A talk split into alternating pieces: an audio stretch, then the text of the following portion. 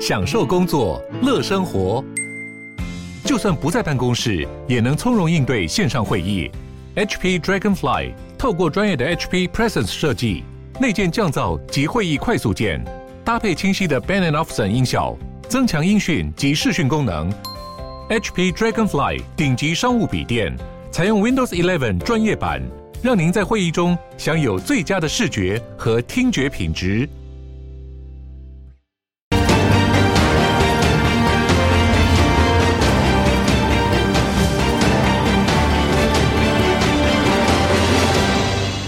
A fuel tanker exploded on a strategic and symbolic bridge linking Russia with the Crimea Peninsula. 事件发生在当地时间早上六点多。俄罗斯卫星通讯社引述国家反恐委员会的话说，一枚汽车炸弹在大桥的汽车通行处爆炸，导致开往克里米亚的货运列车上七个油罐车厢起火，冒出巨大黑烟。而铁路桥旁边的公路桥部分桥面也塌陷，斜插在水中。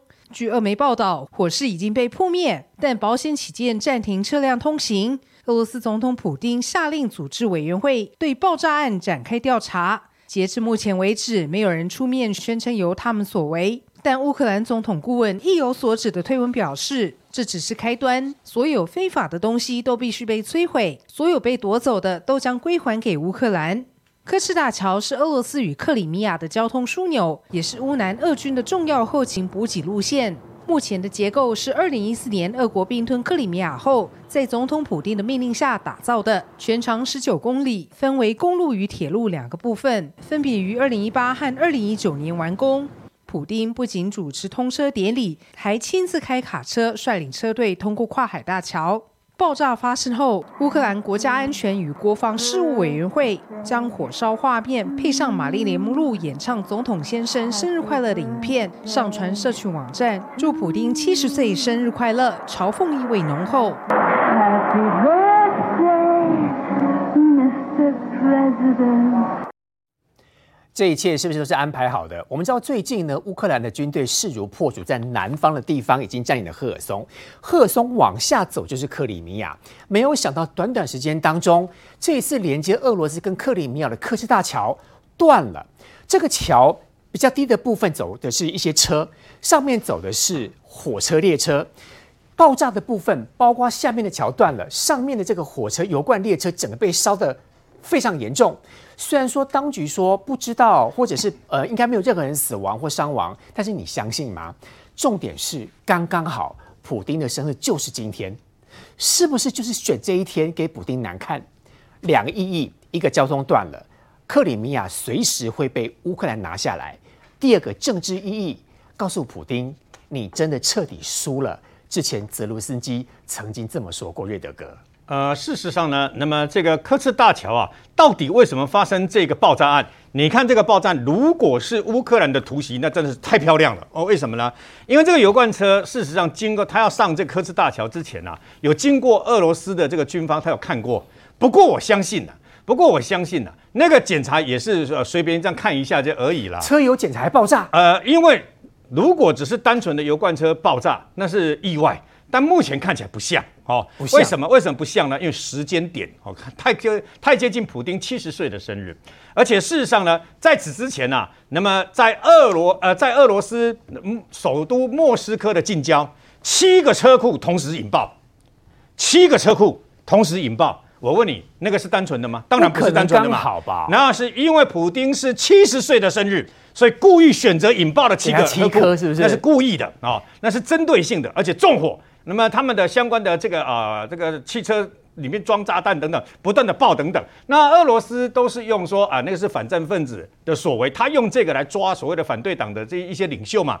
但是目前看起来，你还记不记得之前俄罗斯研究飞弹的那个大楼被人家纵火，烧死了很多他们的高级的干部等等高级研究员呐、啊。然后呢，还有一些呃做化学物品的或做爆炸爆裂物的爆炸炸弹的这这个那个地方工厂也一个一个被引爆。嗯，那些我们都怀疑根本就是乌克兰的相关的这个特战部队所。为。为什么？跟各位说了，三十几年前我在台湾当特战部队的时候学的就是这样子啦，嗯，都完全一模一样，洗脑破坏，就是深入敌营。我们只要把军服一脱，穿上平民的防那个衣服以后，混进去里面，你根本不知道我是谁，故意做的。对，然后我呢神出鬼没，几个人就可以到处装炸弹，延迟引爆。你等它爆炸的时候，我人已经不在这个地方。所以这辆这个油罐车呢，那么它的燃料跟里面是不是还有放其他的，比如 TNT 黄色炸药等等啊？应该有帮帮助它爆炸的那个威力严重。你看哦，之前说要呃炸这个科兹大桥啊，事实上科兹大桥如果你要发射飞弹。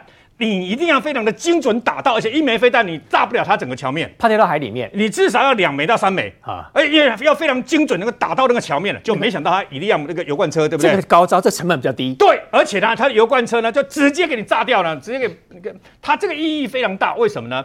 因为这场战争现在在乌南的赫尔松，然后包括乌东的顿内茨克，连卢甘斯克都打进去了。嗯，所以呢，事实上它。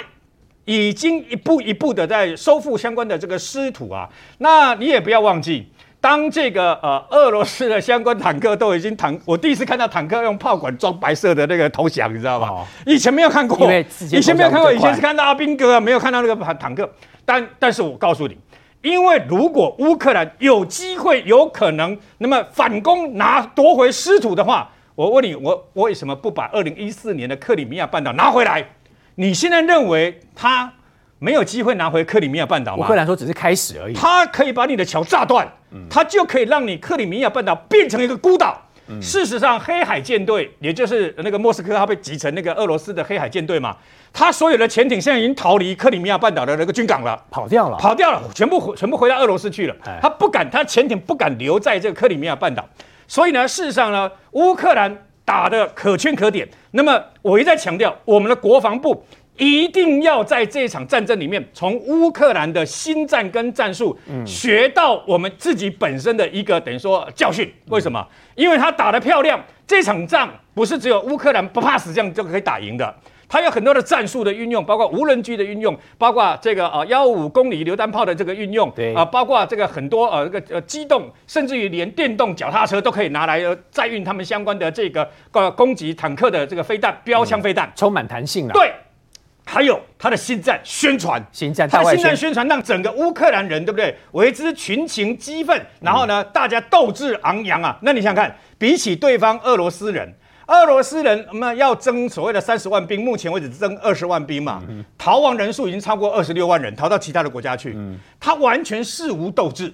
那么事务斗志之外呢，事实上还有包括他所征来的兵有五百个人呐、啊，在别尔哥罗德，你知道发生什么事？他们的粮食竟然没有人提供，还要自己花钱去买，还要自己买军粮。我问你，我要自己去花钱去买一百五十万件的冬季棉衣，现在不是开始天气冷了吗？哦，这乌克兰慢慢也直接剩下摄氏零度等等，冬季的棉衣，俄罗斯军队冬季棉衣不见了，还找不到现在，哎，不翼而飞了以后呢，只剩下那个夏季的棉夏季的衣服嘛。他你看他们为什么要把那个棉被那个棉被的裹裹裹在脚这个地方啊？否则都会生疥疮，你知道吗？嗯，所以你就知道他不仅没有斗志，而且他被贪污，所以吃的东西都很差啊。然后呢，那么大家想尽办法要逃亡。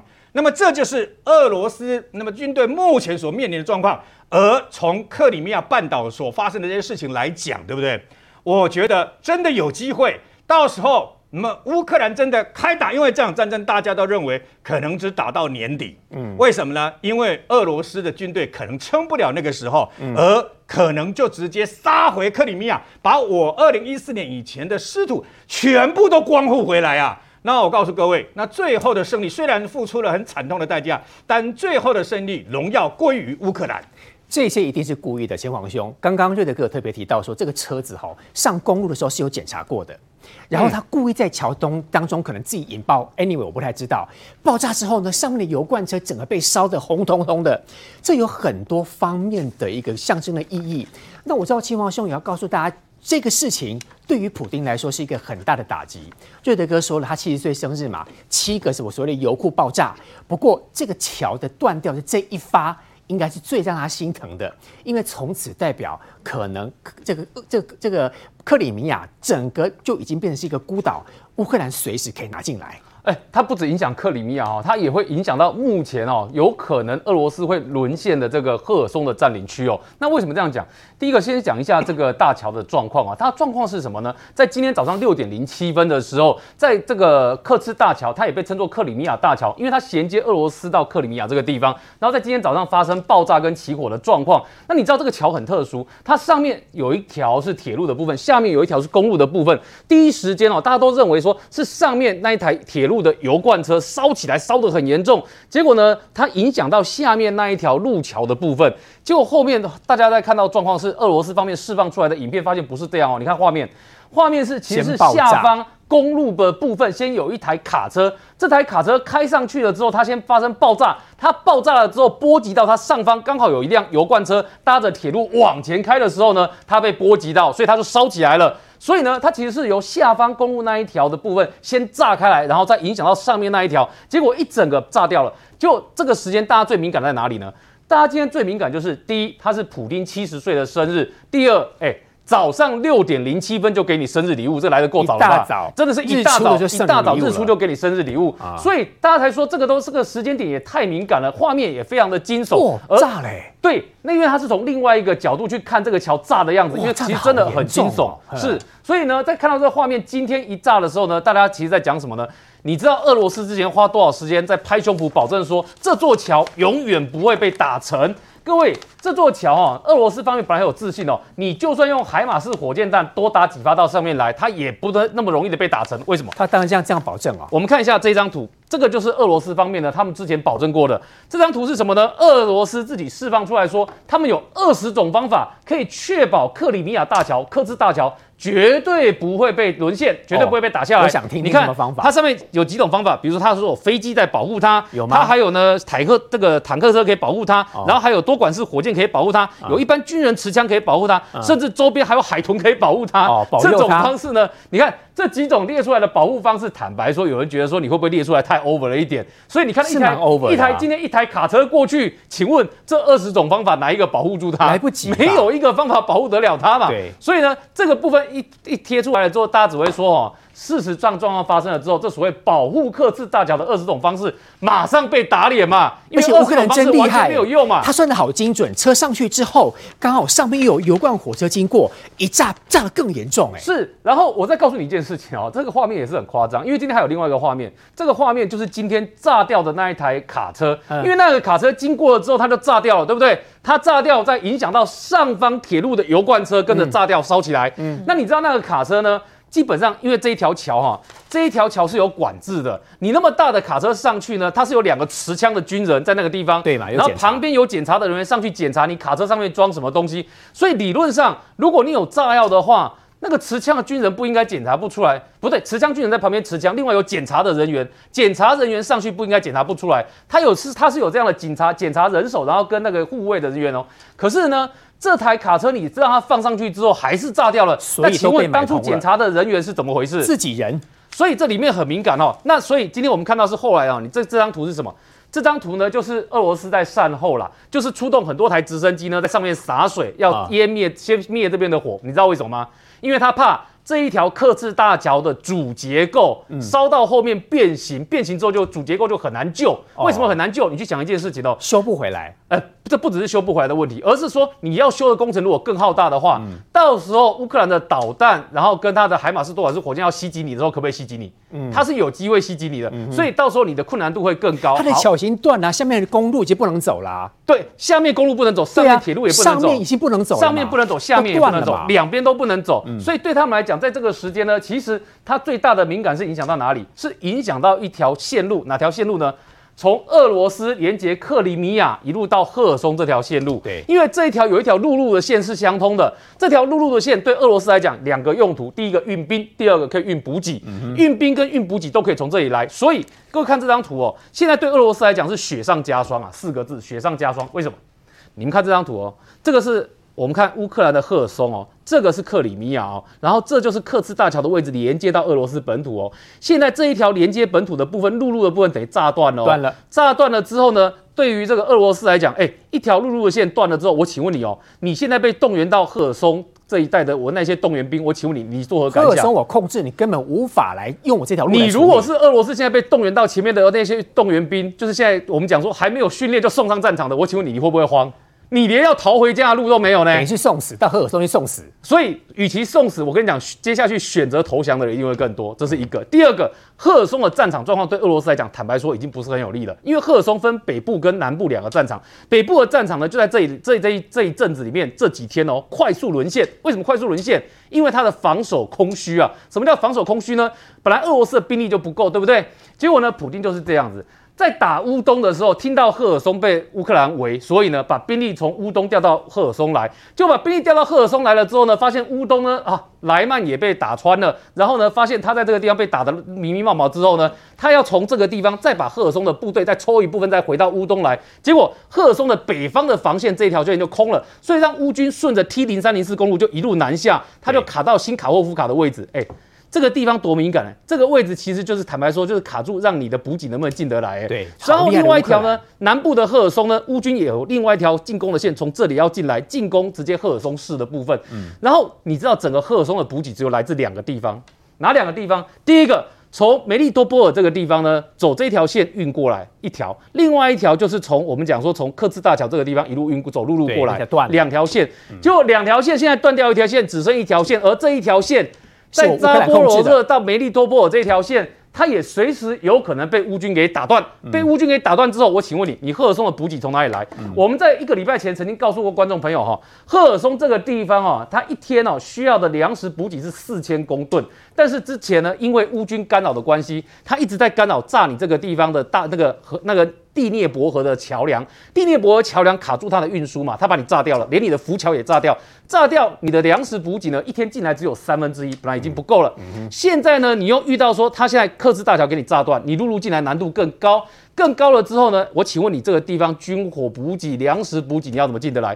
所以对这里的俄军来讲，我觉我问你，他会不会觉得很慌？嗯、所以这也是为什么南赫尔松呢？它看起来呢，大概在这最近哦，沦陷的机会会非常的高。所以对于俄罗斯在赫尔松的部队来说，他看到刻赤大桥被炸掉之后呢，除了心很怕之外呢，另外就是在这个地方啊，他看起来他要防守的这个意愿呢是更低的。所以对于这整条战线来讲，它有可能变成是什么？变成是下一张骨牌啊！各位，俄罗斯在乌克兰占领区第一张骨牌在哪里？就在乌东，我们讲它的利曼大捷那一带。拿下来了。对，伊久姆跟利曼的地方嘛。对。那还有哈尔科夫，那第二张骨牌在哪里？有可能就在赫尔松，因为看起来俄罗斯在这边防线撤退的几乎要拿下来了。尤其在克赤大桥事件之后，你知道这里面哦，你说乌克兰没有特别部署，坦白说也很难相信。各位很难想象哦。早上六点零七分，刻赤大桥被炸掉。那乌克兰方面没有证实说是我们炸的，可是你知道乌克兰做了什么事情吗？乌克兰推出邮票、欸，哎，推出邮票。早上六点零七分，哎、然后这个刻赤大桥纪念邮票的意思是这样吗？纪念邮票哦，好，纪念什么呢？很迅速哦，这是乌克兰的邮局在他们推特上面所发的邮票哦。各位，事情是今天早上六点零七分才发生哦，好快、啊。乌克兰的官方没有证实说是我炸的哦，乌克兰官方只说所有非法的东西都必须被摧毁。他讲的所有非法的东西指的就是刻赤大桥嘛。他早就准备好这个邮票了。对，然后你看这个邮票，这个邮票都设计好了。这个邮票伤害力不大，侮辱性极强。怎样？伤害力不大，侮辱性极强。什么意思侮辱？你看上面的邮票。这个就告诉你，这是桥炸断掉的样子。你看，这是桥，这是桥炸断掉的样子。但等等，各位，你有没有注意到上面有两个人？什么？可以注意？这两个人哈，你看这两个人，这两个人像什么？铁达尼号的男女主角，男主角从后面抱着前面的女主角，杰克跟罗斯。哎，那这个就是他们两位啊。这个为什么他故意要放上去？你知道吗？他这个桥当然指的这是这个是克制大桥被炸沉了。可是你看这画面哦，就是那个经典动作，那个铁达尼号的经典动作，前面是杰克，后面是罗斯，罗斯抱着的杰克。他为什么要用这个？他的意思就是告诉你说，这个俄罗斯，你小心你会沉船，就跟铁达尼号一样，你会沉了啊。所以他这张一放上去之后，我跟你讲，在乌克兰哦，现在在社群上面疯传，疯传到我看连台湾这边都有人说，我们要不要去团购这个邮票？设计的还不错，也蛮好看的。可是我只请问你一件事情哦，早上六点零七分才出事情，请问这个邮票怎么这么他故意他？准备好，起码一个月前吧。所以今天才有人一直在讲说，到底这刻字大桥被炸掉的事情，乌克兰坦白说哦，乌克兰已经讲好几次要炸刻字大桥，但都没有动手哦。但这一次刻字大桥炸掉的事件，它到底纯粹只是一个卡车的意外，还是背后有乌克兰的特务、特务、特工在操作，还是背后有其他人在操作？这个东西大家其实就有很多的想象空间。很明显，应该是有人操作，否则乌克兰的军方不会说这只是开始而已。而且前几天泽伦斯基也特别说了，普丁你输定了。不过讲到输定哈，这个战场当中有很多很好笑、很酷手的，这个于将军讲最适合了，因为我们最近常看到。俄罗斯也好，在整个战场当中出现了很多自己弃械投降啦，自己摇这个打电话去去去去说你可不可以庇护我啦？剩下更瞎的是，直接把俄罗斯的坦克车送去给乌克兰，把好好的武器送给他，自己还可以领奖金，还可以保生命哎、这个哈，其实我觉得普丁这一次真的是栽了个大跟头，在他七十岁的时候哈，我想他心中一定刻骨铭心的难过，因为你要打败一个部队。要有两个方式，第一个孤立你，第二个断你后路。那么从克里米亚来讲，不是很早就讲说十二月要拿下来吗？泽伦斯基讲了很多次了，十二月要拿下克里米亚。我一直在想，如果按照正规的方式，由赫尔松一直往下打打打打到克里米亚，打到什么时候？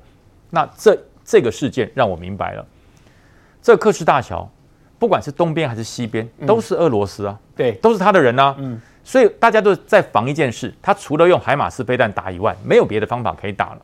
可是想不到他采用了一个非常精准的特工作为。这辆卡车其实载上去，它上面载什么东西？我觉得应该不是炸弹，是燃是呃就是燃料了。燃料应该是燃料，因为发生大火的概念。对对，因为现在天气越来越冷，天气越来越冷。那其实这个燃料车来往克什大桥到克里米亚是非常频繁，因为克里米亚没有没有没有天然瓦斯，没有油嘛。对，它一定要从这条运输线。运输能源，运输它的相相关的一些呃这些工业上的需求，嗯，必须要从这边来。所以这时候克斯大桥，乌克兰就已经算准了，重点不是在那辆卡车，那辆卡车只是个引爆点而已。对，重要是上面的七节罐有那个。好聪明啊！它那个地方爆可以烧到上面的油罐火车，哎，那个那个罐体车里面装的是什么？我不知道。如果是石油或者是一般的原油，不会烧成这样。嗯，我我判断那里面应该是呃气化燃料，把它压缩成液化。嗯，例如说呃那个乙烯啊，液化瓦斯之类的，或是瓦斯、乙烯，台湾都常看到这种。对对对，就是把它压缩，因为那个一个罐装一个罐就是可以加压的。它把气体的燃料压缩成液体，这个压缩成液体，它里面要产生很大的压力。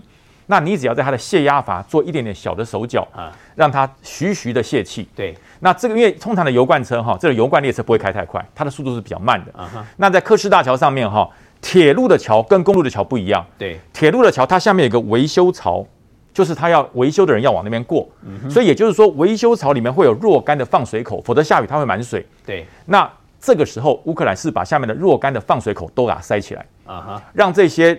这些通过的火车，它开始泄压阀泄这些气的时候，慢慢往下泄，积蓄在下面那个泄压阀里面。对。然后那辆那辆卡车算得很精准，上面的车什么时候经过？对。因为刻字大桥很长啊。对。它慢慢开，慢慢开。当它的泄压阀所泄出来的这个气体燃料蓄到差不多满的时候，下面那个车子只要稍微爆炸，那上面是变成一片火海。哇。这个事情在什么？一九七八年，在西班牙就曾经发生过这种类似的剧本，是不是？对，一辆一辆气体的乙醚的油罐车，它漏气啊，然后那个那个气体沿着沙滩整个弥漫，后来沙滩上有人在烤肉，一烧哇，人间惨剧，全死，两百多人瞬间烧成焦炭，嗯，一样的状况。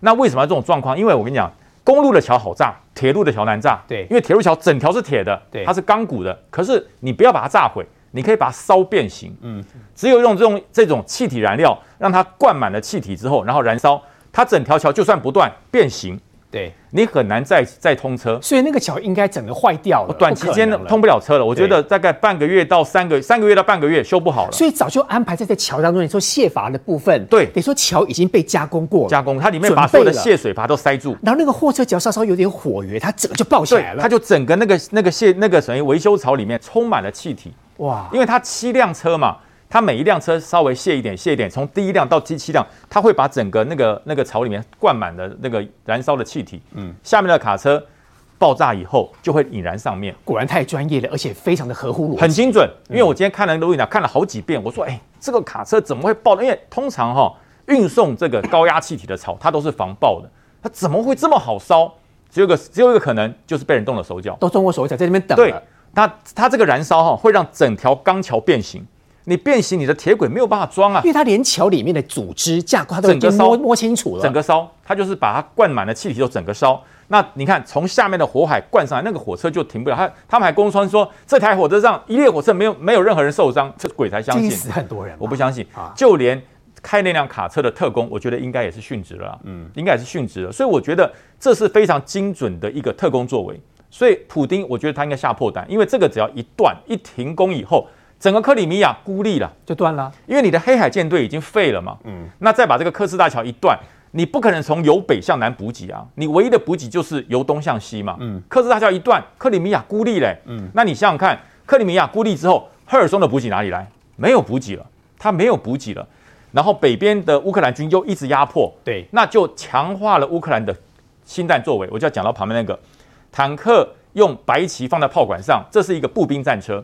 其实里面大概三四个人而已。嗯，他们这个投降不是随便我竖个白旗就可以投降哦，那要经过投降专线，然后他会告诉你你的炮管举多少度，挂什么颜色的旗子，要先打电话好，对，说我要来了，对，否则炸响怎么办？哦，哎也，对哦，否则炸响，然后那个旗子你要摆什么角度？你刚刚说摆什么角度啊？然后摇向什么四十五度角啊？然后开始以多少多少公里的速度开到过来，这样子我才相信你，你没有我才知道你是真的投降。然后，但是即使相信他们人下车以后，你知道吗？两个人先下车，那个驾驶兵先不敢下车，躲在里面。为什么？怕下来被击毙了，你知道啊？所以他的车长跟射手先下来，然后被卧倒，然后手绑后面卸除不必要的武装跟手枪。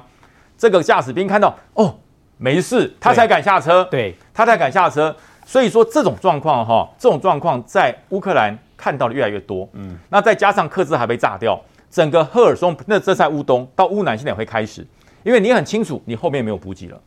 那科斯大桥一炸掉就知道补给哪里来？嗯，黑海舰队海运，海运不可能啊。嗯，海运不可能啊。那陆运，陆运也断了。那这样子不就没有东西吃，没衣服穿？没有东西，马上天气越来越冷啊。整个乌南地区，它的补给出了严重的问题，它连冬衣都没有啊。嗯，缺了一百多万件的冬衣啊，那怎么办呢、啊？没有衣服可以穿啊。然后最最好最让人家觉得是可悲又难过的是哈，在乌克兰。他们开始俘虏的俄罗斯的这些装备，把他背包拿起来一看，里面还有裹脚布，你知道吗？就是那个绑腿啊。我们现在都是战斗军靴嘛，嗯，那他因为没有战斗军靴，那这些士兵长期走路脚会肿，所以他就给他那个绑腿那个布啊，绑在脚上，把它绑起来，让他不要肿。对，那那个那个绑腿哈，每绑一天你要松掉，否则你脚会坏死。嗯，所以他背包里面会有两到三条备用的。所以乌克兰兵把拿出来看，一倒说哇天哪，这是什么年代的？还有绑腿，嗯、里面有好几条哎、欸。然后罐头，冷罐头，那因为天气越冷，都是冷冰冰的罐头，好可怜哈。然后绑腿，然后带一堆香烟，香烟干嘛？哎哎，那没办法，没东西吃就抽烟解闷了啊。心情不准就抽烟解闷，来打仗还被逼来。背包里一条一条的香烟啊。所以乌克兰兵看到俄罗斯的兵是这样，怪不得他会投降。嗯，没有补给，没饭吃。战斗军靴没军靴，御寒的衣服没有衣服，想吃东西给你罐头，嗯哼，他他没有办法，他只有投降了。那相对的，乌克兰的兵就是就跟俄罗斯的兵就心战狠话，我们以前就常这样做嘛。哎，我们这边有呃热腾腾的包子跟馒头，请你赶快过来，好想要。对，他现在不是热腾包，它里面是什么？寿司加蛋糕。哎，现在吃寿司加在前线寿司加蛋糕，苏西哦。哎，现在当兵当兵的我们都知道哦，如果说给我们加菜，心情会好很多。哎，我想你要想想看哦，寿司要保鲜呢。哦，新鲜的会坏掉哎、欸，蛋糕也要放新鲜的。乌克兰他可以给这些服务来说，哎，来吃寿司。我告诉你，这些俄罗斯的兵可能在俄罗斯都没有吃过这么好吃的寿司。代表他的运输多么的及时，然后最新鲜的食物给你吃。是它的新鲜、新鲜、保鲜，还有运输到了及时，就是说它的这个这个补给很到位啊，所以全部看傻眼啊。然后一传十，十传百，把这个传到前线。俄罗斯的士兵想吃寿司，想吃蛋糕，快点来。他们只能吃罐头，连衣服都没得穿。所以说，普丁怎么办？普丁这七十岁生日真的是哈，心中正捶心肝，你知道吗？嗯、第一个，怎么俄罗斯这么弱？第二个，怎么俄罗斯这些补给的军官都是混饭吃的？对，因为平常不打仗，以为是世界第二强国，都去贪污了。嗯哼，叫你出来运输的时候没东西，叫你给士兵装备没装备，叫他给他皮鞋还给他绑腿。嗯，所以说这都是俄罗斯为什么打到今天越打越弱，而且你看他们引以为傲的 T 九零战车，现在都变成乌克兰的，被乌克兰接走了。乌克兰的啊，乌克兰哦。他的步兵师现在都自动升级，我跟新皇、亲王讲，都自动升级了，你知道吗？步兵师本来是纯步兵走路的，现在都生成机械化。因为我们捡很多俄罗斯的剩下来的武器，对对，自己来用。本来一辆、两辆、三辆、十几辆，全部接收。大概一个礼拜就增加两个战车连了。对，所以说俄罗斯的新兵就讲说，哎，我来当兵，呃，我我是在当这个装甲兵的，我刚才把车拿开去给乌克兰好了。那乌克兰本来是。受训是受步兵训的，嗯，到了战场学开战车了，我什么都有了，我有战车啦，免费的，对，我不是步兵师吗？哎，没有，那普丁送我们的战车编成了两个步呃战车连，嗯，现在就变成这样，乌克兰的部队一直在提升，俄罗斯的士兵他越征兵越增加装备，那让乌克兰越强，这真的叫因补于敌哎，嗯，我美国西方英国给我装备还不够。普丁给我装备，你看多快，不错。普丁给装备跟美国给装备的意义不一样，感觉不一样啊。普丁给装备不用换装训练，而且可以用的很爽，把它弄坏都没关系，因为一模一样，尽量抄他。哎，因为他们在乌克兰早期完全一样的装备，不用换装。哦，不用换装，马上上手，一模一样。啊。你我本来是开 T 七二的，你给我 T 九你升级而已，开的方式一模一样。那你如果要换美国的 M1 的战车，你还要经过换装，因为美式跟俄式战车开法不一样。无缝接轨马上会用，无缝接轨还升级啊，还升级。那最最让人家觉得欣喜若狂的是什么？还帮你加满油、加满弹啊，太好了！哎，我们都不用补给，来的时候满的，而且那个俄罗斯士兵投降的时候，投降投降专线还会告诉你，嗯，我会带来一辆战车。里面多发多少发子弹，加了几加仑的汽油，都跟你讲的都交代清清楚楚。对，全部到齐。你不会，我还可以教你。对，然后我全部交给你，你只要让我能够吃到寿司，能够吃到蛋糕，给我衣服穿就好。太棒了。所以这就是普丁为什么打不下去，普丁为什么越打心情越越越难过。嗯，就是因为你不把俄罗斯的士兵当人看，你把他当奴才看，把他当工具看。可是相对他到了乌克兰投降之后，乌克兰把他当成善待善善待战俘，你只要不要搞怪。你只要不要突袭，我们都把你当成自己的兄弟来看，所以这这打不下去了，这真的打不下去了。所以，普丁，你征召再多的兵也没有用，因为全部移到乌克兰去了。再多的兵也没有用，因为重点是你的民心强不强。稍后带你看到是全球首富马斯克说，台海冲突不可避免。他说，把我们台湾变成中国特别行政区来防止冲突。我这样讲，你一定跟我一样都怒了。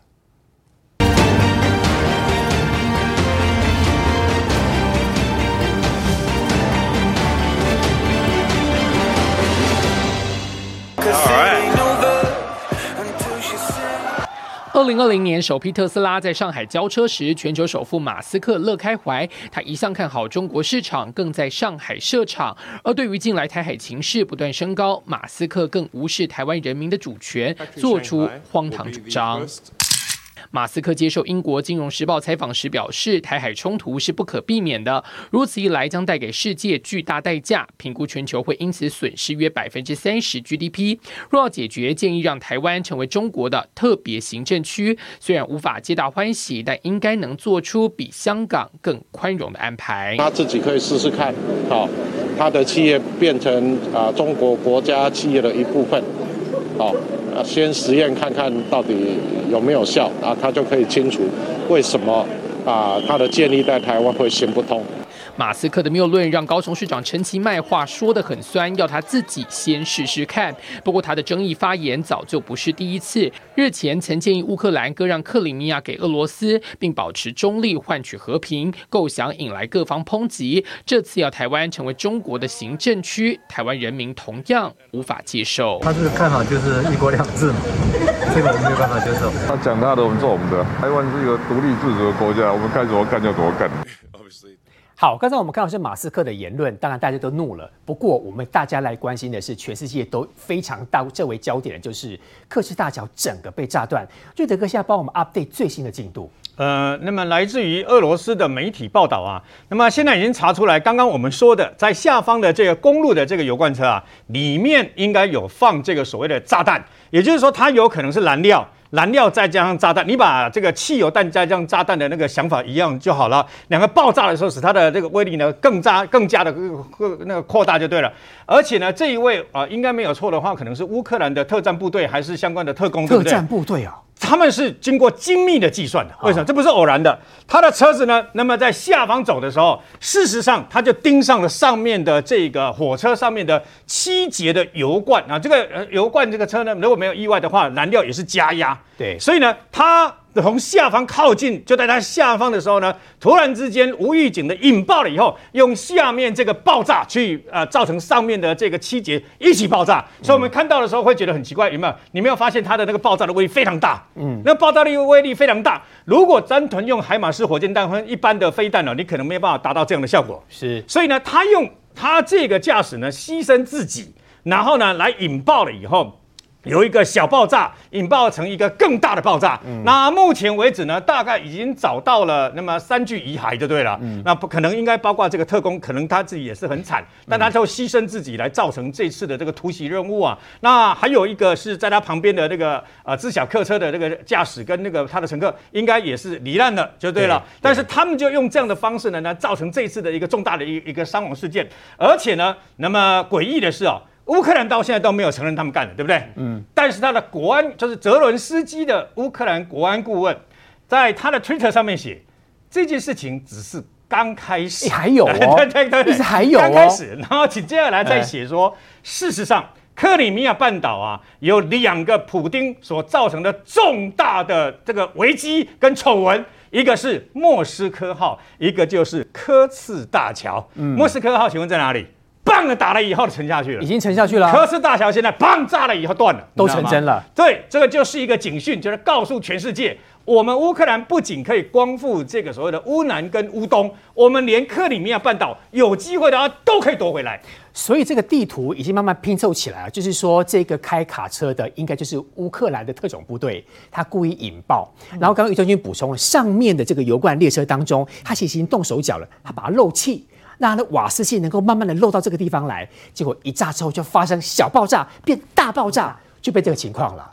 这个应该后续还有很多最新的消息。不过明玉姐要告诉大家的是，普蒂今年七十岁的生日真的是。超级震撼，震撼！哇塞，这个是精密计划哈，我觉得真的跟电影一样，这个情节哈。那今天讲，其实普丁哦，以往的生日其实都蛮轰轰烈烈的。他最特别的生日其实是在六十一岁，当时他去参加 APEC 的时候，哇，还有那个世界各国的盟友给他神秘礼物哦哈，还给他送一个蛋糕哦，让他觉得很很很光荣这样。那后来这几年的生日，他不是去打冰球啦，就是西伯利亚度假啦，过得蛮悠闲的。那坦白讲，本来今年生日应该是给他过得轰轰烈烈哈，但是今年。生日特别，克里姆林宫非常非常的低调。那当然啦，很多人就揣测嘛，因为最近的这个呃俄罗斯的战争打得非常的不顺啊，节节败退。但是有一个最主要的原因，就是啊，要回顾到上个月九月十号的时候，当时呢，这个莫斯科啊，它号称盖了一个叫做太阳摩天轮。太阳摩天轮不是爱情摩天轮，这是太阳摩天轮。干嘛用的？好，那个是号称全欧洲最大、啊、最高的一个摩天轮。好，当然象征这种俄罗斯这种帝国的象征、啊。它、就、要盖一个最大、最豪华哦，熊多呀那样这样。啊就没想到呢，这个普丁哦，当然去剪彩嘛，对不对哈？而且他很开心啊，还放烟火啦哈。结果还去逛那个什么拳击馆，就弄得轰轰烈烈。嗯，就没想到他放烟火的当天呐、啊，就俄军突然节节败退，从那个哈尔科夫跟伊久姆整个用溃逃的方式，整个溃散。哇，那你想想看啊，你普京当时一方面在放烟火，然后你的这个俄军溃败溃散。嗯，虽然俄罗斯官方了哈，还是这个用用一个说辞说，哦，我们这叫做计划性的调动，不是溃败。但是明眼人就知道嘛，你的这个军队就已经溃不成军，整个溃败了。还还调动嘞？对，而且。更不得了是说，当时你普京还在放烟火，所以很多甚至连这个他们当地的这个评论，那个俄罗斯的评论员就说：“那你现在是放烟火怎么样庆祝你俄罗斯输给了乌克兰？是这样子吗？”对，所以今年他本来也打算放烟火庆祝那个普京的七十岁生日，因为七十岁生日嘛，放烟火因为输得很惨。对，那你现在不放没关系啊，那个乌呃那个乌克兰现在帮你放啦，对，克制大条件帮你放啦，对，所以这个非常非常的讽刺啊哈。那事实上。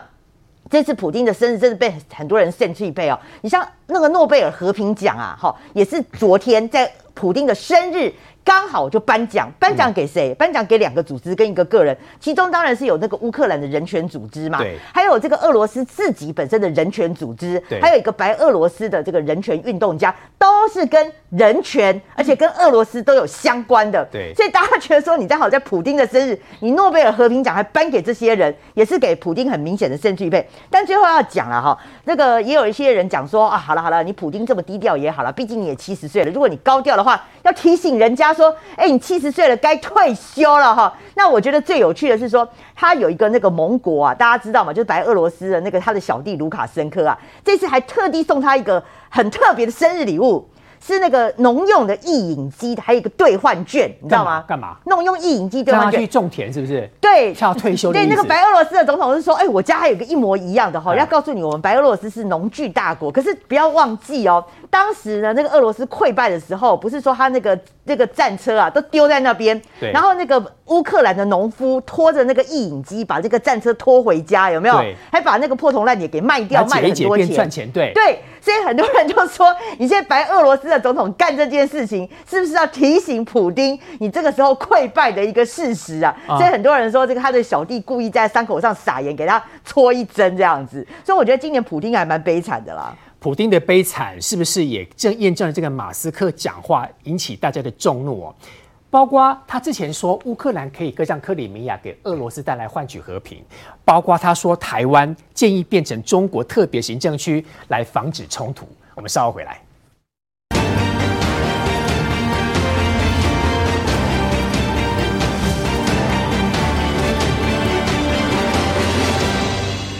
马斯克说台海的冲突要避免，台湾要变成中国的特别行政区来防止冲突。其实。马斯克这么说，应该某部分第一个创造声量，嗯，因为他要让自己越来越红。第二，是不是他其实讨好中国？对啊，我觉得他这所有讲的话就是要这个讨好中国啊。大家还记得吗？之前北戴河的时候，北戴河会议，中国要求特斯拉不能在北京出现两个月，这是严重限制了特斯拉的在中国的销售。所以你知道吗？包含他之前去讲说乌克兰可以。割让克里米亚换来给俄国，然后换来和平这一件事情，结果你看乌克兰非常生气啊，马上炸掉这个克兹大桥啊，给你好看呐，说乌克兰人不能接受啊。结果这个马斯克现在不止把这个箭头放到这个乌克兰这边而已，连台湾他都要管，因为他都知道。这是中国在意的事情嘛？这两个是国际焦点啊！是，而且都跟中国有关，对对不对？中国要挺俄罗斯，中国在意台湾问题，所以他要给中国一个这个好看，或者是说把这个呃 credit 做给中国，说我对你其实可以效忠，所以这个是不是让可以让我在特斯拉在中国继续销售？不过我要讲是说，马斯克要不要想一想哦，把这个他的集团总部放到中国去？你看看你会不会再讲这个话？嗯，之前这个马云的事情，难道马斯克没有没有不知道没有感觉吗？如果你现在不是美国的集团，然后在民主国家做生意的商人，你现在是中国的商人，你可以讲这样子的话吗？好，所以我觉得这个马斯克为了自己的利益，为了自己财团的利益，完全不顾其他国家，然后随便对人家国家的问题在那边大放厥词，这件事情真的是让人家非常非常的吐血了。然后再来就是说，马斯马克马斯克的这个话，其实包含中国，其实也不买单。嗯。今年中国外交部就说，你针对这个呃中国的内政啊的这个部分，这个质疑这个妄议以后，他们没有办法接受啊。不过我觉得这到底是呃两面手法，还是真的他们不无法接受？我觉得这这还是需要再观察。苏北议员，看你还蛮有声音的哈，我问你问另外一个姓马的好不好？马英九。嘿，马英九总统他就这样讲啊，蔡政府双十国庆用台湾不恰当。对啊，所以。我不晓得台湾用双十国庆哪里不恰当的，然后用台湾哪里不恰当了？马英九，你现在领的退休金难道不是台湾人民给你的钱吗？有中国对岸的人民纳税钱给你当你的退休金吗？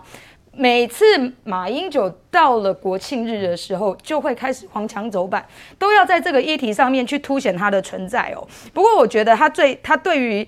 马英九对于马斯克的部分，他其实也有讲话啦。他讲说，他觉得他没有办法接受马斯克的讲法，因为这是一国两制。哎、欸，可是，一国两制，习近平毛共呢。习近平的十五点里面就是把一国两制放在里面。你敢反对马斯克，你为什么不敢反对习近平？所以我觉得他这个讲法完全的矛盾嘛。哦，所以你反对马斯克。但你不敢反对习近平，那你的逻辑到底到底在哪里？蓝营的逻辑到底在哪里？你的九二共识，你们现在还把它拿来当你的国民警呃这个国民党的行珠白啊底下破一下呢？当你们的这个这这个两岸的明灯在那边指哎，那你要不要好好的解释？如果你反对马斯克，那你们自己的态度是什么？留点声音还要拼选举。好，于将军，其实哈，这点我倒是赞成马英九的。就是国庆用中华民国国庆，我是赞成的。但是你不要听到台湾就抓狂。